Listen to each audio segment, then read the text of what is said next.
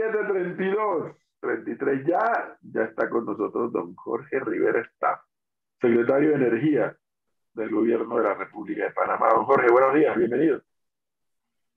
Hola Edwin, Flor, saludo y a todos en, en cabina y por supuesto a los radioyentes, buenos días. Oígame, don Jorge, entonces, espérese, espérese, vamos a por algo bueno. Y esto ya pude leer que usted subió una información de que Panamá ha sido reconocido como un país que ha logrado desarrollar eh, generación de energía, o sea, que el porcentaje de generación de energía limpia en Panamá ha aumentado dramáticamente y eso le ha generado un reconocimiento a Panamá, algo así es. Sí, efectivamente, don Edwin, bueno, creo que es importante no generar esa eh, difusión de de esa información a nivel nacional para que vayamos generando un poco de contexto y perspectivas de del proceso de transición energética, cómo va avanzando. Efectivamente, eh, en el tercer trimestre de este año, en promedio, Panamá ha estado por encima del 95% de su generación eléctrica eh, de fuentes renovables, fundamentalmente, por supuesto, la hidro, que tenemos mucha lluvia en estos tiempos, pero por supuesto también eh, la eólica y la solar, que aunque estamos en época de invierno, están aportando también alrededor de un eh, 5 o 6% de la generación eléctrica. Y bueno, y eso en, el, en cuanto al trimestre, pero si vemos, por ejemplo, el año pasado, eh, todo el año del 2021, eh, nuestra generación estuvo por encima del 81% de, de renovabilidad, lo que nos pone, eh, según datos de la Organización Latinoamericana de Energía como el país número 8 del mundo con la matriz energética más limpia. Entonces, eh, pues se están dando pasos, por supuesto que hay muchos retos todavía por delante, pero es importante que los parameños conozcamos esta información y, y, y, podemos pues eh, seguir eh, avanzando en consecuencia, no solamente a nivel de la ciudadanía, pero sino también de las empresas, ¿no? De tener esa información a mano. Mire qué interesante, mire qué interesante, don Jorge. Pero aquí hay que decirlo, Flor, ¿no? El tema que nos atañe es un nuevo subsidio. Sí, pero ya que estamos en la parte de las cosas positivas, Gonzalo, que bueno, para muchos el subsidio es positivo, pero eh, el señor Rivera está ahorita, entiendo que está en la comarca porque eh, se va a dar el cierre de un programa de formación de mujeres como instaladoras solares. Cuéntenos un poquito. Efectivamente, ¿no? Este es parte, este es un proyecto que forma parte de la Estrategia Nacional de Acceso Universal a la Energía que aprobamos eh, este año, que es parte también de la agenda de transición, ¿no? Transición energética no es solamente energía más limpia, sino para estas personas que hoy en día en Panamá no tienen acceso a energía y que estamos llevándole adelante, pues para ellos la transición es pasar del siglo XIX finalmente al siglo XXI, ¿no? Y en este caso, este es uno de nuestros proyectos yo le digo que uno de los proyectos más bonitos realmente, porque es un, es un primer piloto que estamos haciendo. Eh, durante siete semanas se han estado capacitando 25 mujeres eh, de la comarca Nove Buglé, de la etnia Nove Buglé, de las tres regiones.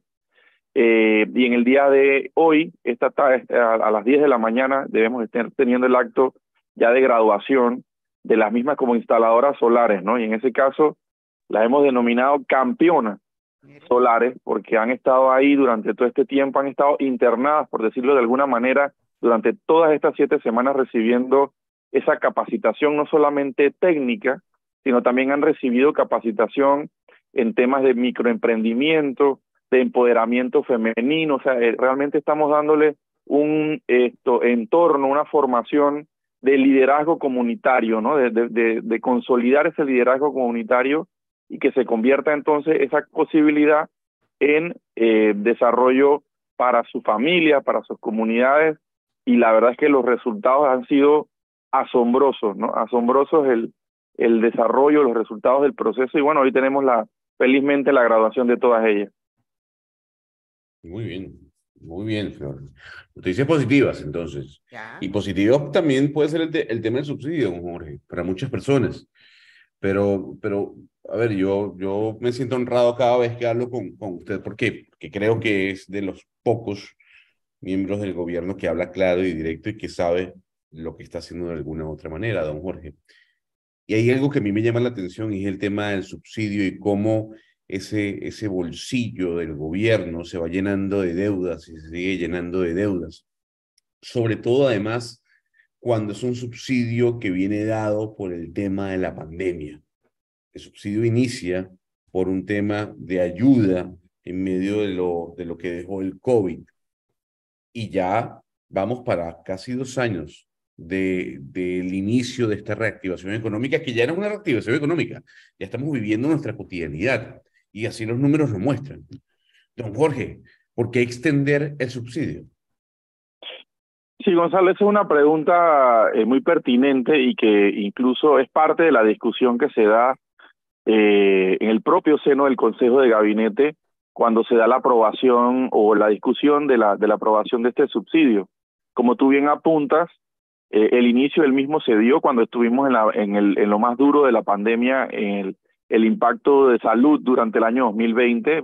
el país estaba prácticamente cerrado y se dio ese apoyo.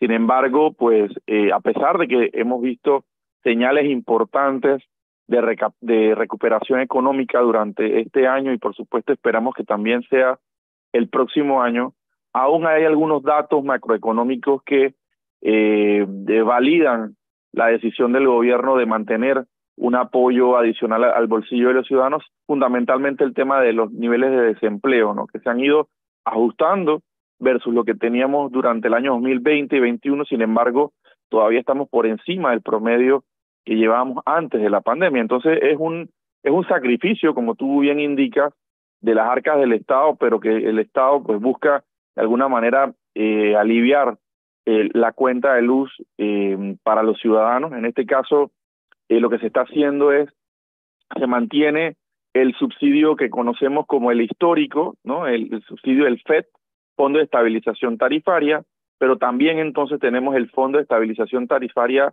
Extraordinario o el del COVID, ¿no? Y con estos dos lo que se consigue es que todos los clientes que consumen hasta 300 kilowatt por mes, el Estado está asumiendo alrededor de la mitad de la factura eléctrica, ¿no? Y aquellos eh, eh, clientes que consumen entre 301 y 750 kilowatt por mes, pues el Estado estaría asumiendo alrededor de el 30% de su factura eléctrica. En este caso, eh, la verdad es que el, hubo un giro eh, este año en cuanto al mecanismo de aprobación. Hasta inicios de este año se manejaba trimestralmente la asignación del o la aprobación del subsidio. En estos momentos lo que se está haciendo es mes a mes para evaluar precisamente eso que indicaba Gonzalo, la situación económica eh, mes a mes de, la, de los números macroeconómicos, pero también la situación fiscal. Y en función de esos dos criterios, pues eh, en, en el seno del Consejo de Gabinete se toma la decisión y eventualmente se estará evaluando si hay algún ajuste, alguna disminución o se mantiene, pues eso pues eh, se está viendo eh, en el corto plazo, como decía, mensualmente. ¿Pero hay alguna proyección, eh, director, secretario? Mire, por ahora no hay proyecciones. la próxima sesión que se reúna el Consejo de Gabinete se va a revisar realmente la, la, las circunstancias del momento y se tomará la, decisión, ¿no? Hace la discusión, sobre todo la, la retroalimentación que da el Ministerio de Economía y Finanzas, que es al final el responsable de gestionar eh, el tema presupuestario, pero también el que tiene la mayor visibilidad sobre el tema macroeconómico en el país. Don Jorge, yo, yo, yo sé que usted no, no es economista, eh, pero entiendo que dentro del Consejo de Gabinete eh, hay quienes opinan, hay quienes tienen sus puntos de vista, tienen su posición frente a temas sobre todo económicos, repito, sin ser economistas. Pero usted sabe, y estoy claro que lo sabe, estoy seguro que usted lo sabe, porque los números lo muestran, de que el déficit de Panamá cada vez se hace mucho más grande y que no solo es el subsidio a la electricidad, a la energía eléctrica, el subsidio a la gasolina, aun y cuando los precios del barril de petróleo han ido bajando. Ese subsidio se extendió. Es el subsidio del vale digital en medio de esta reactivación económica, que también vuelvo a repetir, ya no es una reactivación económica porque los números que muestra la economía panameña, sobre todo en el movimiento del Producto Interno Bruto, ya nos hacen pensar que estamos muy cerca de lo que fue el momento prepandémico. ¿A usted no le preocupa y usted en ese consejo de ministros, consejo de Estado, usted no levanta la mano y, y dice, oiga, debemos preocuparnos por el déficit, ojo con la deuda pública, ojo con estos números y se lo pregunto porque todo indica, según algunos analistas conocedores del tema, de que el año que viene económicamente no va a ser bueno ni para Panamá ni para el mundo. Sí, mira, Gonzalo, yo creo que hay que tener la mirada en los puntos que tú planteas, pero también eh, hay que entender el contexto global, ¿no? Recordemos que el mundo cambió a partir de febrero de este año, ¿no? Eh, con la invasión rusa a Ucrania, eh, ha, se una reconfiguración importantísima de muchos elementos y el impacto económico. Estamos viviendo casi que la tercera guerra mundial desde el punto de vista económico. ¿No? Es el, la crisis más importante que hemos tenido en, y, veníamos de la, tratando de salir de la crisis del impacto económico y social del COVID. Eh, ese dato, por ejemplo, que, que plantea de que el barril de petróleo ha ido bajando, realmente yo no diría que, que es correcto. El barril de petróleo ahora mismo eh, lo que tiene el, los precios globales es la volatilidad. Esa realmente es la característica. No podemos decir que hay una tendencia hacia abajo o hacia arriba. En estos momentos está volviendo a subir eh, de aquí a fin de año. Eh, recordemos, está alrededor de entre 80 y 85 dólares el barril de petróleo, que era básicamente un techo que se tenía antes del año, del febrero de este año. Durante mucho tiempo se hablaba del techo 85, de 90, de 100 dólares. Hoy en día ya no es un techo, estamos hablando de un estándar o casi de un piso. Entonces, esta reconfiguración es lo que se toma en cuenta desde el punto de vista eh, económico. Uh, evidentemente, el tema del déficit lo maneja el Ministerio de Economía y Finanzas directamente. Hay, ha habido un proceso de ajustes en términos relativos y absolutos en la proporción del, del déficit y de la deuda pública en función del Producto Interno Bruto. Entonces, esos son los elementos que se toman en ese momento para seguir esto, tomando las decisiones. Entonces, sí, evidentemente una circunstancia eh, muy compleja, pero eh, al tomar, poner todos los elementos sobre la mesa es que se toman este tipo de, decisiones y esperemos por supuesto que sí, el próximo año va a tener muchos retos, pero para Panamá eh, proyecta un proceso de mantenimiento de la recuperación económica. Así que confiamos en esa parte y, bueno, ahí vamos dando evidentemente un monitoreo eh, de corto plazo mensualmente a todos los indicadores para poder seguir tomando decisiones, ¿no? Pero, a ver, a ver, don Jorge, una pregunta. Y por eso yo quise comenzar la entrevista por el lado positivo de cómo el país ha ido avanzando en generación de energía renovable o limpia, etc. Y yo siempre he, creído mucho en eso, que de toda crisis surge una oportunidad. Eh, los subsidios, pues desgraciadamente, habrá que vivir con eso sabe cuánto tiempo más, que nos está costando a todos por igual pero al mismo tiempo, ¿hay algún plan para acelerar el tema de la energía solar, el tema de, bueno, las eólicas ya nos han explicado que tienen un momento donde más generan y otro momento donde generan muy poco o nada. Pero ¿hay algún plan, mientras tanto, para, para que el país, no, no como grandes inversiones, pero inversiones más pequeñas, cada vez yo veo más paneles solares en, techos, en empresas, o sea, ¿qué más habría que hacer? Es la pregunta.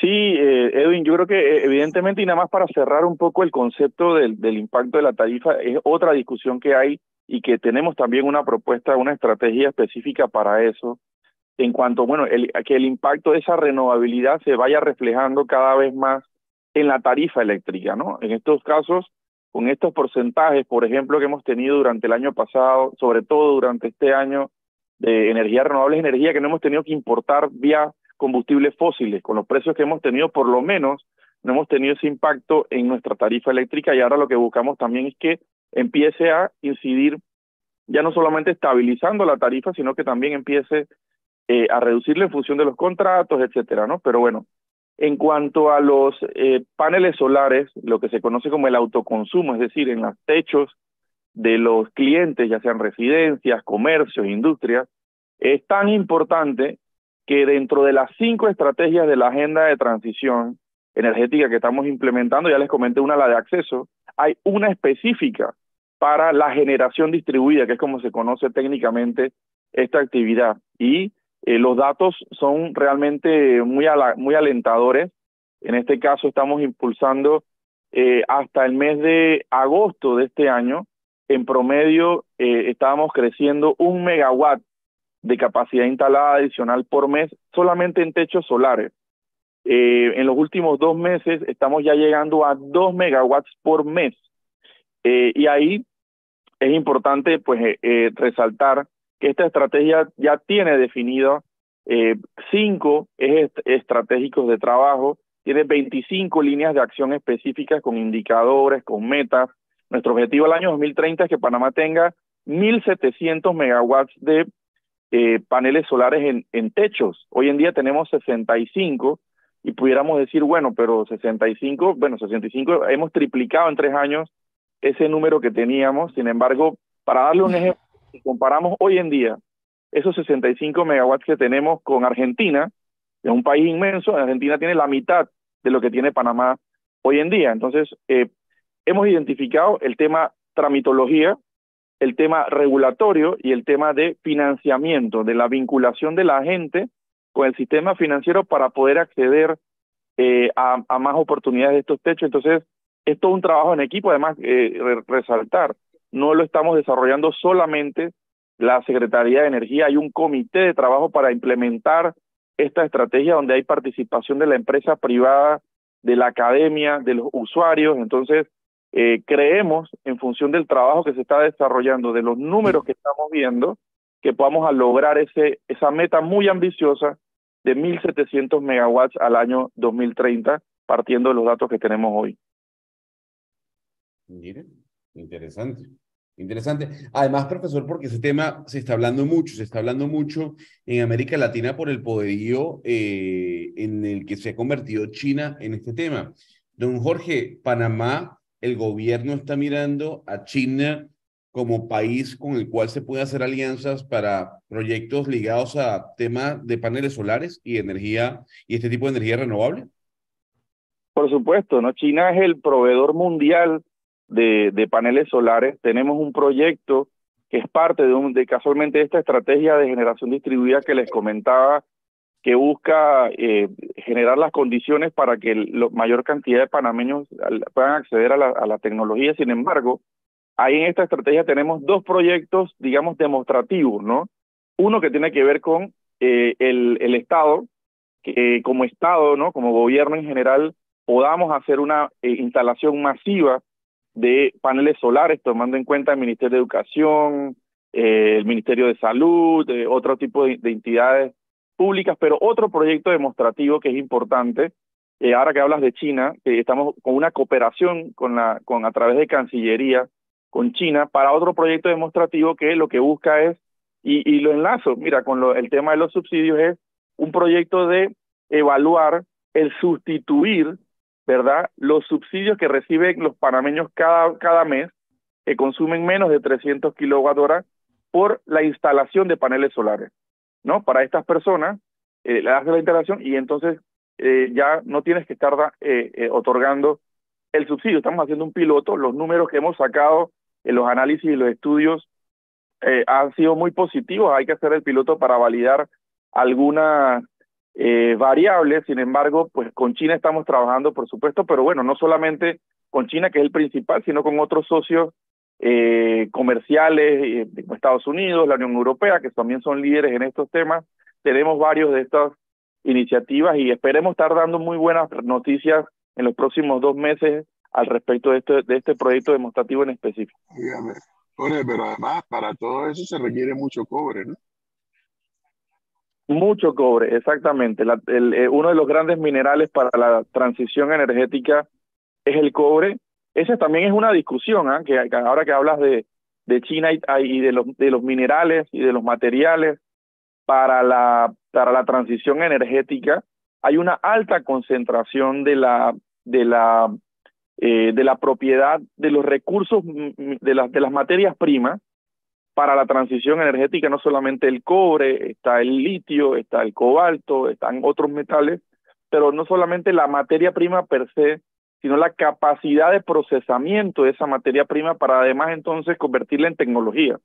Y hay una alta concentración de eso a nivel de, pues, fundamentalmente de, de China y evidentemente en el mundo se está evaluando también este tema desde el punto de vista geopolítico, ¿no? Y esa transformación entre eh, que estamos viendo entre el control de la materia prima como es el petróleo y el gas natural en el Medio Oeste, en Estados en Medio Oriente, perdón, en Estados Unidos, a el control de estos minerales que son críticos para la transición energética, en donde Panamá tiene que jugar un rol por sus eh, grandes reservas de cobre, también tiene que jugar un rol importante en esta nueva geopolítica de la transición energética.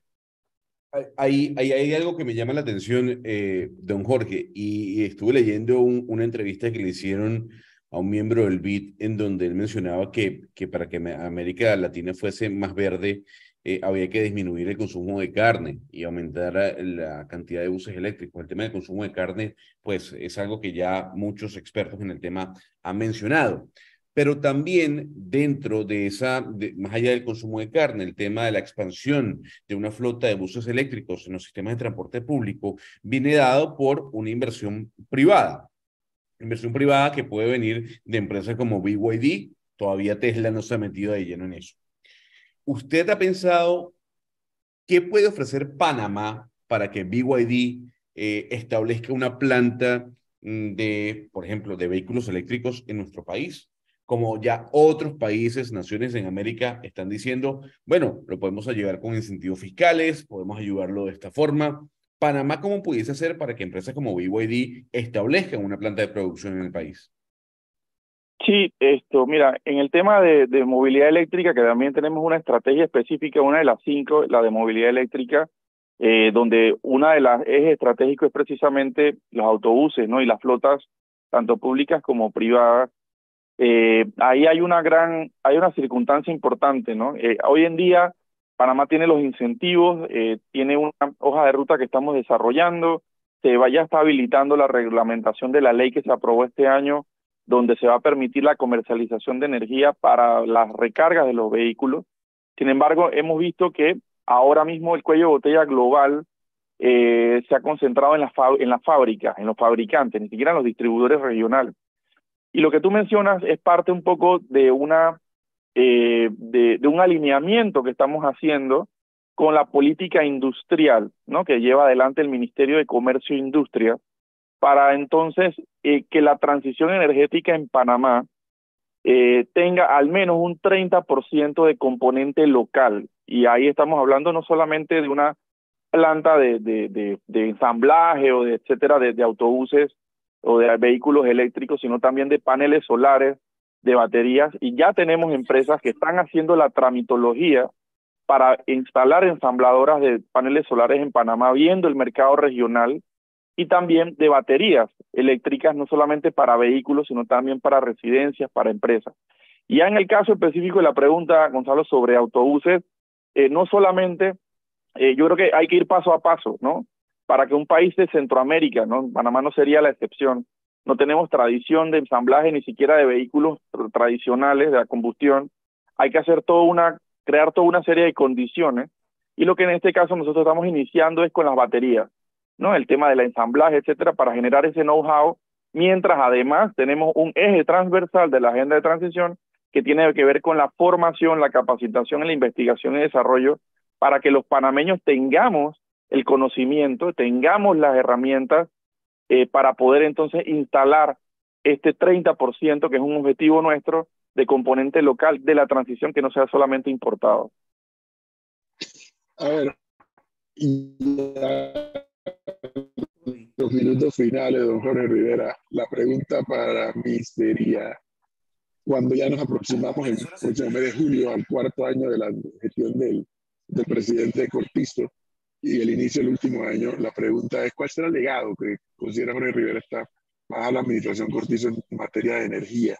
Eh, ¿Desaparecerán los subsidios o se mantendrán o bajará el precio, o el precio no, el, el, costo de la energía que consumimos? O sea, ¿cuál cree, cuál, cree Jorge Rivera que será el, el legado? Sí, mira, el, el, legado que estamos dejando de parte del gobierno nacional y de la Secretaría de Energía y todo el equipo realmente entendiendo el impacto que hemos tenido de dos años de básicamente de pandemia que afectó toda la planificación, es eh, eh, contar realmente con las bases, primero para cerrar la brecha de energía. Ese es el primer compromiso. Es inaceptable que todavía hoy en día en Panamá tengamos personas que no tienen eh, acceso a energía eléctrica y que cocinan con leña. Eso es las bases y los recursos financieros para cerrar esa brecha que se calculan alrededor de 600 millones de dólares. Es garantizar antes de que termine eh, el gobierno, pues el, la ubicación y la gestión de esos recursos para cerrar esa brecha antes del año 2030.